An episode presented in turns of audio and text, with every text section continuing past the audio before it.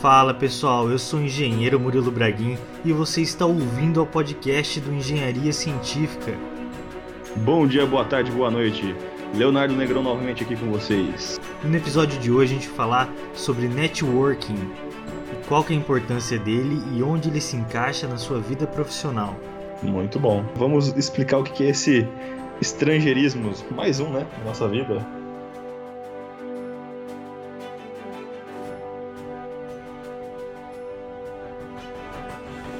E essa palavra estranha aos ouvidos, de origem inglesa, indica a capacidade de estabelecer uma rede de contatos. Nada mais é do que a conexão que existe entre as pessoas.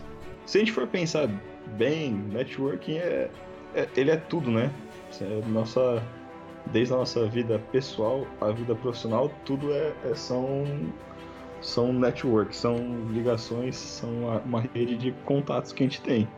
É, que seja desde com a sua família, com, com a sua irmã que, sei lá, te ajuda no exercício da, da escola que você tem que pedir ajuda, ou, ou sua mãe que você vai pedir para ela te buscar no colégio quando você é mais novo. Acho que o networking é uma coisa natural da vida. É que a gente acaba não tendo essa noção disso aplicado na vida profissional. É, começa na nossa família. Esses exemplos são interessantes porque a gente não faz essa relação, mas na nossa vida pessoal, desde sempre a gente já faz o um networking naturalmente. A diferença é que na vida profissional essa questão fica mais clara quando a gente está trabalhando e compartilhando experiências com pessoas que estão passando pelos mesmos problemas e buscando as mesmas soluções.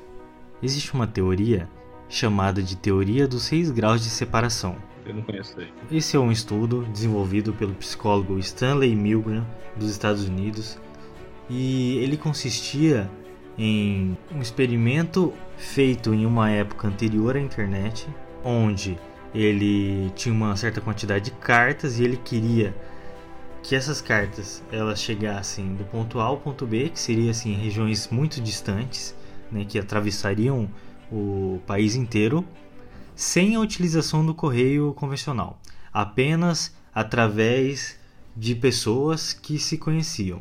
E ao final desse experimento, ele queria saber quantas pessoas participaram da cadeia para a carta conseguir atravessar o país. Como resultado, ele teve em média seis pessoas que manipularam a carta até chegar ao destino final.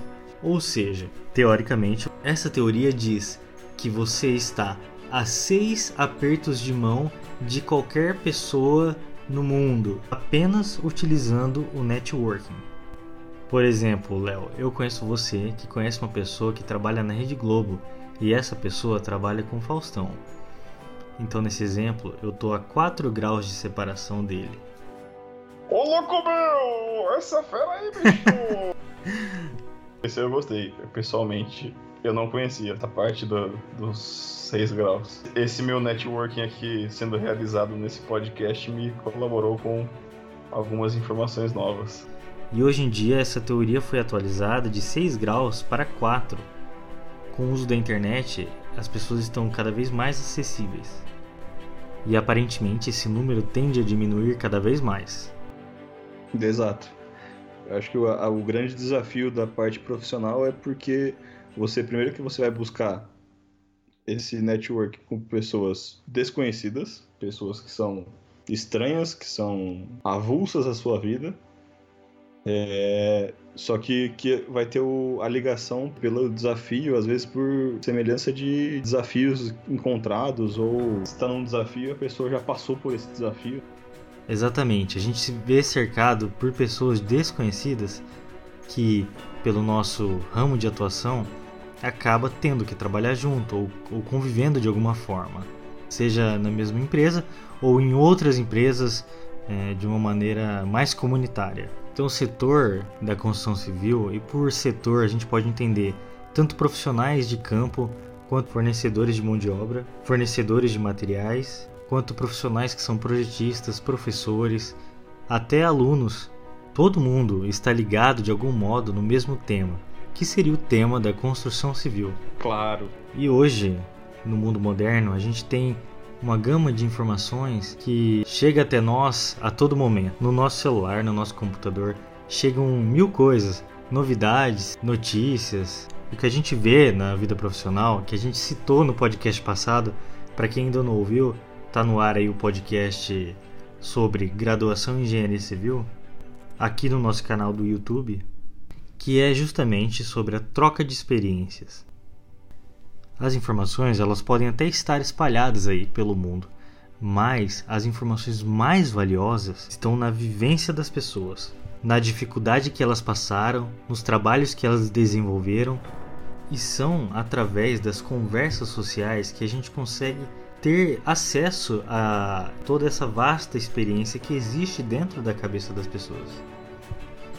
Tem uma coisa que eu acho que define bem de modo prático essa necessidade assim do, do network e como ele é construído, como eu aprendi na minha vida. Eu era trainee ainda na época de obra e eu não lembro quem que me falou isso, cara. Que tipo, eu não preciso saber tudo, preciso saber quem saiba.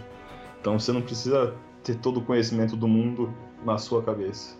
Mas desde que você saiba quem pode te ajudar nos pontos necessários, quando, quando necessários, isso vai te ajudar sempre. Então, eu, tipo, isso, quanto mais rica a sua cadeia de contatos, o network profissional e mais efetivo você é na sua vida.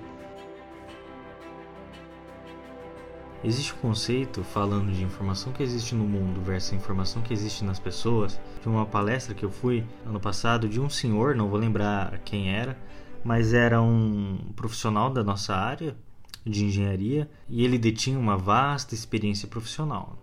E ele falava assim: Olha, se eu puder dar algum conselho para vocês, invistam o seu tempo no que ele chamou de hora bar. E ele falava assim: "Olha, ninguém tem tempo para nada, mas todo mundo tem tempo de tomar uma cerveja no bar." E ele falava: "Aproxime-se das pessoas dessa forma. Use a hora bar, chame os amigos para um momento de happy hour, apenas para conversar, dialogar sobre o dia a dia. É lá que as informações mais valiosas são encontradas. O que ele queria dizer era o seguinte: gaste mais tempo com as pessoas do que tentando buscar um conhecimento por você mesmo, um conhecimento de maneira individual. Na graduação, a gente não percebe isso, mas a gente começa a ter os primeiros contatos com pessoas que vão compartilhar do mesmo universo profissional que a gente. Junto com você, vão entrar dezenas de pessoas que vão ter as mesmas vivências e que depois de formado vão acabar se afastando e vão ter experiências profissionais diversas, apesar de terem tido a mesma formação. É verdade. Os próprios professores são pessoas que trazem um network muito bom, porque eles são as primeiras pessoas que vão acabar nos ensinando, nos trazendo conhecimento da nossa vida profissional. Para nós, passamos pela graduação. Na vida profissional, a gente acaba percebendo que essa troca ela não é tão natural quanto a passagem de conhecimento do professor para o aluno.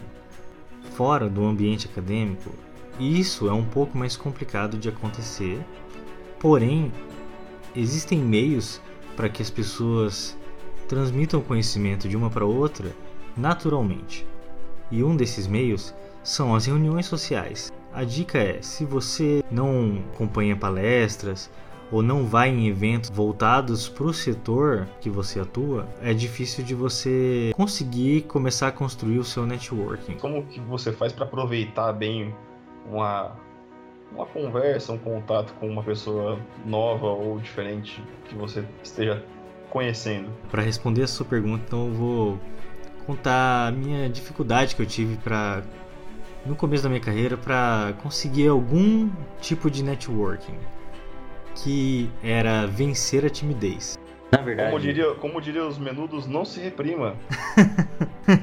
então, ficava com vergonha de expor o que eu sabia e principalmente de dizer que eu não sabia de alguma coisa querendo ou não, nós, como engenheiros, aprendemos de uma maneira até errada a não dizer que a gente não sabe alguma coisa.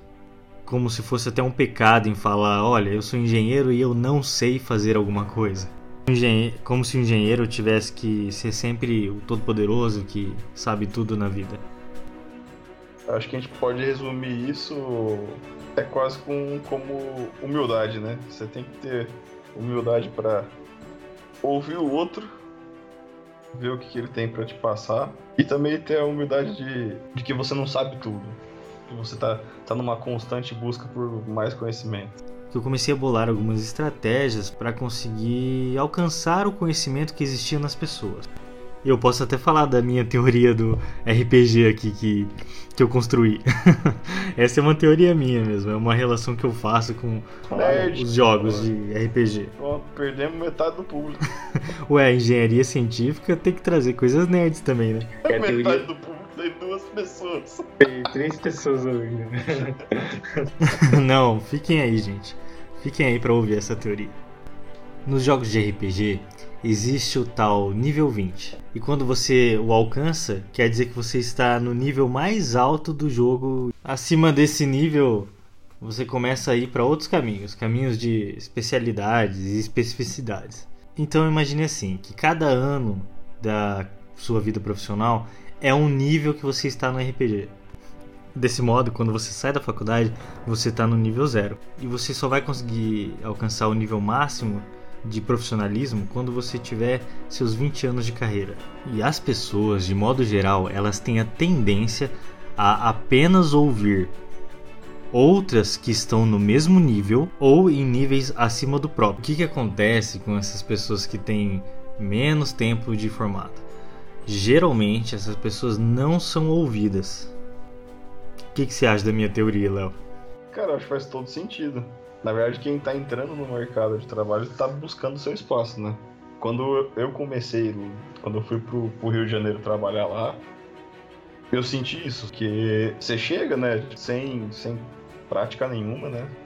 Eu lembro que, que me zoaram falando que eu cheguei cheirando a leite, então tinha acabado de desmamar. Você chega muito cru, né, sem ter muita experiência em nada e tudo mais mas você quer mostrar trabalho. Mas eu acredito que se alguém me pedisse algum conselho sobre isso, eu falaria: paciência, você vai ter a sua hora de falar. Às vezes, muitas vezes a pessoa que chega muito nova e quer às vezes aparecer muito, falar muito, ela acaba acaba morrendo pela boca, sabe? Ela acaba aproveita o começo que você ainda é muito cru, você não tem, você não tem o, o melindre que um, um, cara que tem 10 anos de profissão, um cara que tem 2 anos de profissão, um cara que tem, sei lá, 6 meses de profissão. É, você não tem mais do que ele. Então, se você for falar alguma coisa, você vai, pode acabar dando algum tiro no pé, sabe? Então, chega, chega devagar, chega para ouvir. Absorver o máximo possível. Que vai chegar uma hora que você, se você absorver de todos os lados que você tá, tá convivendo, você vai conseguir poder falar melhor do que as pessoas que, que estão ao seu redor. É, tem que tentar controlar esse ímpeto de querer já chegar já falando e aparecendo. Às vezes a gente acaba se precipitando nessa, nessa parte. O que pode acontecer no networking que você vai se dar muito mal. Isso que você falou, Léo, é a primeira coisa. É você falar com propriedade daquilo que você não sabe. Não é errado você não ter o conhecimento sobre as coisas, mas é errado você afirmar com propriedade algo que você ainda não domina. Porque, querendo ou não, você está enganando os outros. No sentido de você falar que você sabe, que você já fez, que você já teve experiência, sem ter propriamente atuado naquele sentido. E não é porque eu estou falando aqui que eu também já não passei por N situações dessa, de experiências negativas perante as outras pessoas, de tentar impor a minha palavra no meio de uma reunião, por exemplo. Então, tentando responder aquela questão do nível 20, de como você fazer para ser ouvido, é, o que funcionou para mim, para dos eventos, das palestras, assim como já foi dito aqui nesse podcast, é me colocar disponível mas se colocar disponível para você fazer alguma coisa, mesmo que de maneira voluntária. Você sabe, Léo, que existe uma história, e essa história é famosa, que é de uma fábrica de pasta de dente. Você já ouviu falar dela? Com certeza. Pode contar. Vou contar rapidamente essa história, que ela é bem interessante e ela tem um final bem legal para se refletir. Então existia essa fábrica de pasta de dente e eles tinham um problema, que era a pasta de dente não estar entrando na embalagem, de modo que ao final da linha de produção existiam caixas contendo pasta de dente e caixas vazias. Então os gerentes dessa fábrica foram lá e contrataram engenheiros. E os engenheiros construíram um maquinário excepcional. Era algo assim extremamente tecnológico e com sensores e quando a caixinha passava vazia, existiam sensores de peso que faziam com que separasse essa caixinha vazia da caixinha com, com a pasta de dente. E ok, fizeram, foi um sucesso o projeto e não tiveram mais problemas. Só que é, um tempo depois, esses engenheiros que construíram essa máquina eles voltaram para a fábrica e repararam que a máquina que eles tinham construído estava parada, ela não estava em funcionamento. E o engenheiro perguntou para o dono da, dessa fábrica e falou assim: Olha, que está acontecendo? Vocês, a máquina, a nossa máquina aqui não, a máquina que a gente projetou não está funcionando, mas não, não disseram para a gente se vocês continuam tendo o mesmo problema. E daí esse dono da fábrica, esse gerente, essa figura né, de, de liderança, falou: a máquina parou e na época a gente teve o mesmo problema e foi um, um desastre aqui.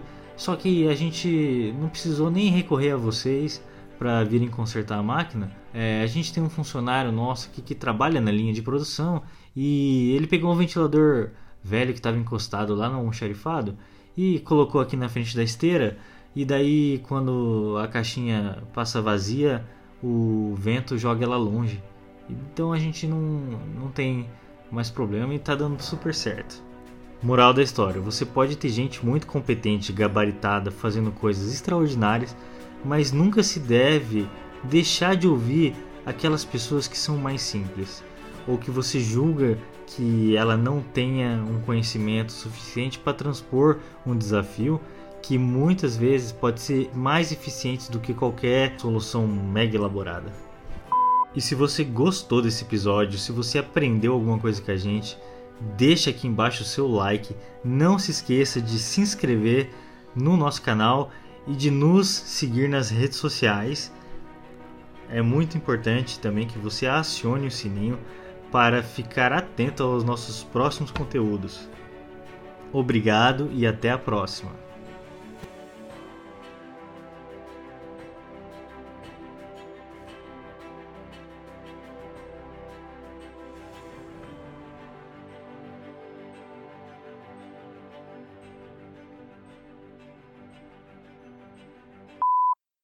Oh my god! Não, caralho. Não? Fala assim, nossa, é verdade.